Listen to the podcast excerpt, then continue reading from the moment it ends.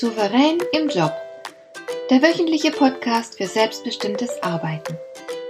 Ich heiße Marion Lemper-Püchlau und in meiner Sendung geht es um mehr Souveränität am Arbeitsplatz. Du erfährst, wie du immer ein wenig über den Dingen stehst. So kannst du deine Ziele erreichen, du bewahrst dir deine Selbstachtung und du ziehst mehr Befriedigung aus deiner Arbeit, obwohl all dem häufig so viel entgegensteht. Finde heraus, wie dir die Arbeit jeden Tag Freude macht.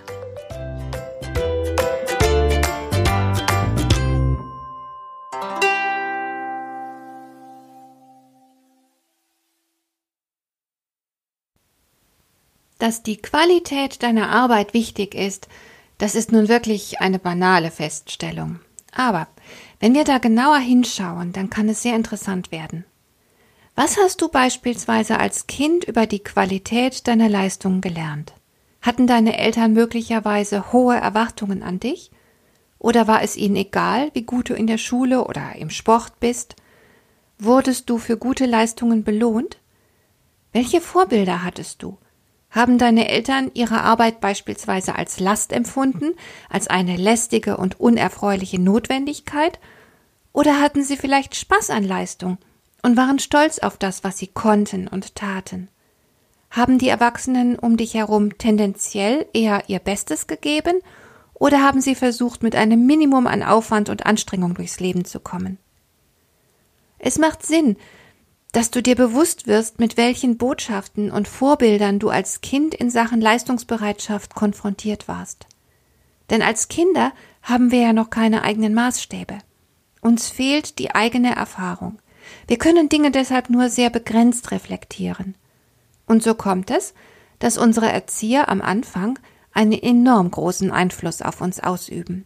Wir übernehmen mit größter Selbstverständlichkeit die Überzeugungen und die Lebenshaltungen unserer Eltern und merken gar nicht, dass es sich hier um subjektive Faktoren handelt. Wir halten all das, was man uns in unserer frühen Kindheit vermittelt, für eine Selbstverständlichkeit für die Wahrheit schlechthin. Kinder glauben den Erwachsenen erst einmal alles. Und auf diese Weise gelangen wir zu Überzeugungen, die ganz, ganz tief sitzen und derer wir uns oft überhaupt nicht bewusst sind. Ich halte es gerade zu Beginn des neuen Jahres für sinnvoll, sich die eigenen Überzeugungen bewusst zu machen. Wie stehst du also zur Leistung? Was hast du als Kind darüber gelernt? Mit welchen Überzeugungen läufst du heute herum? Hat sich da etwas verändert, seit du ein Kind warst? Wenn ja, wie kam das? Und ist deine Haltung gegenüber Anstrengungen und Leistungsbereitschaft zweckmäßig? Gerade die Frage nach der Zweckmäßigkeit halte ich persönlich für extrem wichtig. Ich zum Beispiel wurde als Kind immer dazu angehalten, möglichst gute Schulnoten nach Hause zu bringen und brav mein Zimmer aufzuräumen. Hier gab es keine Kompromisse. Gute Noten sind tatsächlich zweckmäßig, vor allem wenn man nach dem Schulabschluss ein Fach mit einem hammerharten Numerus Clausus studieren will. Als Kind wusste ich noch nicht, dass ich eines Tages Lust haben würde, Psychologie zu studieren.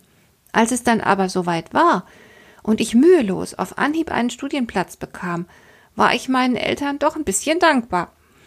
Mit dem aufgeräumten Zimmer war das allerdings eine ganz andere Sache. Meine Mutter hatte größten Wert auf Ordnung und Sauberkeit gelegt.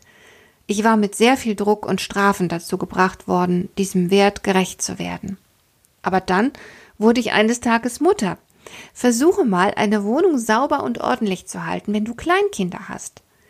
Ich habe zwar ganz schnell begriffen, dass es in solch einer Situation Blödsinn ist, sich auf den Haushalt zu konzentrieren. Es ist kaum möglich, alles sauber und ordentlich zu halten mit kleinen Kindern im Haus. Zudem kostet der Haushalt viel zu viel Zeit und Kraft, die man mal besser in die Beschäftigung mit den Kindern investiert. Es gibt so unendlich vieles, das man den Kindern mitgeben kann. Da wäre es fast schon verantwortungslos, sich stattdessen mit dem Haushalt zu beschäftigen. Das habe ich damals zwar recht schnell klar erkannt, aber ich hatte noch jahrelang immer ein schlechtes Gewissen, wenn der Haushalt nicht tiptop gepflegt war. So tief saß die Botschaft aus meiner Kindheit, so mächtig war immer noch der Auftrag, den ich erhalten hatte. Ich konnte mich dann letztendlich davon befreien, aber das war richtig mühselig. Und das meine ich, deshalb erzähle ich dir das. Wir bekommen als Kinder schon bestimmte Überzeugungen hinsichtlich unserer Leistungen mit. Und diese Botschaften gehen unter die Haut, weil wir sie im Kindesalter noch nicht hinterfragen können. Und dann laufen wir womöglich ein Leben lang mit Leistungsansprüchen herum, die weder unserer Persönlichkeit noch unserer aktuellen Situation gerecht werden. Souverän ist das natürlich nicht. Souverän bist du erst, wenn du selbst entscheiden kannst, was und wie viel du in welcher Situation leisten willst. Dazu ist es aber nötig, dass du diese Automatismen aus deiner Kindheit erkennst. Du musst deine tiefsitzenden Überzeugungen erst einmal aufdecken, damit du überhaupt entscheidungsfähig wirst. Wenn dir bewusst wird, welche Überzeugungen du hinsichtlich von Leistungen und Leistungsfähigkeit mitbekommen hast, dann bist du in der Lage, dich dafür oder dagegen zu entscheiden. Ich selbst habe mich entschieden, dass ich hinsichtlich meiner Arbeit, so oft es mir möglich ist, mein Bestes geben werde. Aber Haushalt gehört nicht zu den wirklich wichtigen Dingen meiner Wahrnehmung nach. Das erledige ich nebenher. Dafür habe ich andere wirklich wichtige Dinge für mich entdeckt, die in meiner Erziehung überhaupt keine Rolle gespielt haben. Tierschutz beispielsweise. Hier leiste ich einiges. Und auch einige andere Bereiche sind mir sehr wichtig, in denen ich mein Bestmögliches gebe und hohe Ansprüche an mich habe. Und du? Was hast du mitbekommen? Und wie stehst du dazu? Was ist dir wichtig? So wichtig, dass du bereit bist, dich dafür ins Zeug zu legen. Aber so richtig. Und welche Dinge waren früher mal wichtig oder sind deiner Umgebung heute vielleicht sogar wichtig, aber dir persönlich nicht? Wo kannst du Energie sparen, weil sich die Sache in deinen Augen nicht wirklich lohnt, weil die Sache es deiner Meinung nach nicht wert ist? Für diese letzte Frage kann ich dir auch ein Beispiel liefern. Ich wohne in einer Stadt, in der es überdurchschnittlich viele sehr wohlhabende Menschen gibt, und etliche von ihnen lieben es, ihren Reichtum zur Schau zu stellen. Sie werten sich damit natürlich selbst auf. Nun macht es richtig Arbeit, immer toll auszusehen, immer von allem die neuesten Modelle zu kaufen, immer ein tadellos sauberes Auto und eine super gepflegte Villa zu haben. Es gibt in unserer Stadt einen richtigen Wettbewerb. Die Menschen strengen sich an, diesen hohen Maßstäben gerecht zu werden. Als wir hierher gezogen sind, war ich anfangs beeindruckt. Die ganze Pracht und Makellosigkeit hat mich beinahe eingeschüchtert. Meiner Mutter hätte all das sehr gefallen. Das war es, was sie auch für sich selbst und für mich gewollt hätte. Aber inzwischen habe ich eine klare Entscheidung dagegen getroffen. Mein Auto ist alt und klein, weil es nur meinen praktischen Bedürfnissen gerecht werden muss. Ich will mit meinem Auto nichts darstellen und beweisen. Und mein Auto ist auch selten sauber, denn ich transportiere jeden Tag meine vier Hunde darin. Wenn ich zum Einkaufen in die Stadt gehe, dann bin ich nicht herausgeputzt und mir baumelt keine Gucci-Handtasche am Arm. Gerade jetzt im Winter trage ich meist dreckige Gummistiefel, weil ich zuvor mit meinen Hunden auf dem Feld war. Statt einer edlen Handtasche trage ich eine billige und sehr praktische Bauchtasche, so dass ich auf dem Feld immer die Hände frei habe und meine Hunde führen kann. Und meine Haare sind auch nicht gestylt, sondern vom Wind zerzaust oder von der Kapuze platt gedrückt. Und das ist okay für mich. Ich werde keine Anstrengungen unternehmen, um den Maßstäben meiner Umgebung zu entsprechen. Wenn ich aber in meinem Institut Kunden empfange, dann darfst du sicher sein, dass ich gut gekleidet und gepflegt bin, dass alles tiptop sauber und aufgeräumt ist. Es stehen in der Regel frische Blumensträuße auf den Tischen. Ich arrangiere die eine oder andere Deko, die ich je nach Jahreszeit wechsle. Es ist sehr gepflegt, stilvoll und gemütlich bei mir denn meine Kunden sind mir heilig, und ich würde alles Mögliche anstellen, damit sie sich in meinem Institut wohlfühlen. Hier herrschen die Ordnung und Sauberkeit, zu der ich als Kind immer angehalten worden bin. Aber nicht, weil ich alles richtig machen will, weil ich auch heute noch ein braves Mädchen wäre. Ich will nicht alles richtig machen, was man mir irgendwann mal vermittelt hat, sondern ich tue die Dinge, weil es meinen eigenen Werten entspricht, weil ich mich dafür entschieden habe. Und das solltest du auch dich entscheiden. Es gibt Dinge, die es wert sind, dass du dich dafür so richtig ins Zeug legst, und es gibt eben auch Dinge, die in deinem Leben diesen Wert nicht besitzen. Aber das solltest du selbst entscheiden. Und zwar immer wieder neu, denn die Umstände, wie auch die Maßstäbe, ändern sich ja im Laufe der Zeit immer wieder mal. Und auch du selbst änderst dich hin und wieder.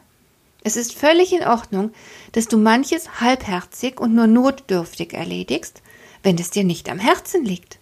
Und es ist genauso in Ordnung, dass du Herzblut auf eine Sache verwendest, die dir eine Herzensangelegenheit ist. Aber was was ist, das gilt es erst einmal herauszufinden. Wenn du klug bist, dann wirst du vieles in deinem Leben nach dem Pareto-Prinzip handhaben. Dieses Prinzip besagt, dass du in den meisten Fällen mit 20 Prozent Aufwand 80 Prozent vom gewünschten Ergebnis erreichst. Viele Aufgaben kannst du so erledigen. Ich gehe zum Beispiel in meinem Haushalt so vor. Mit 20 Prozent Aufwand kann ich 80 Prozent Schmutz und Unordnung beseitigen. Wollte ich aber 100 Prozent Staub und Schmutz entfernen, müsste ich mich gewaltig anstrengen. Es wäre ein Fulltime-Job. Und das ist mir die Sache nicht wert. Wie gesagt, die meisten Aufgaben sollten wir nach dem Pareto-Prinzip angehen. Denn damit sparst du Zeit und Energie für die Dinge, die dir wirklich wichtig sind. Da kannst du dann auch mal 100 Prozent geben. Der Autor Michael Heppel plädiert grundsätzlich dafür, in allen Dingen, die man anpackt, brillant zu sein. How to be brilliant heißt sein Buch. Ich gebe zu, ich finde die Vorstellung von Brillanz in allen Dingen sehr attraktiv. Aber mir ist auch klar, dass das unrealistisch ist. So viel Energie haben wir nicht, dass wir überall das Optimum geben könnten. Darum ist das Beste, was wir tun können, unsere Energie sehr bewusst auf die Dinge zu verwenden, die uns besonders wichtig sind. Und den Rest erledigen wir mit einem realistischen Blick für das, was wirklich nötig ist, und wir beschränken uns dann auch darauf. Ich glaube, das ist der beste Weg zu einem erfüllten Leben. Genug Zeit und Energie für das Wesentliche zu haben. Ich wünsche dir in diesem Sinne ein erfülltes neues Jahr. Dir gefällt dieser Podcast? Dann bewerte ihn doch mit einer Sternebewertung und Rezension in iTunes.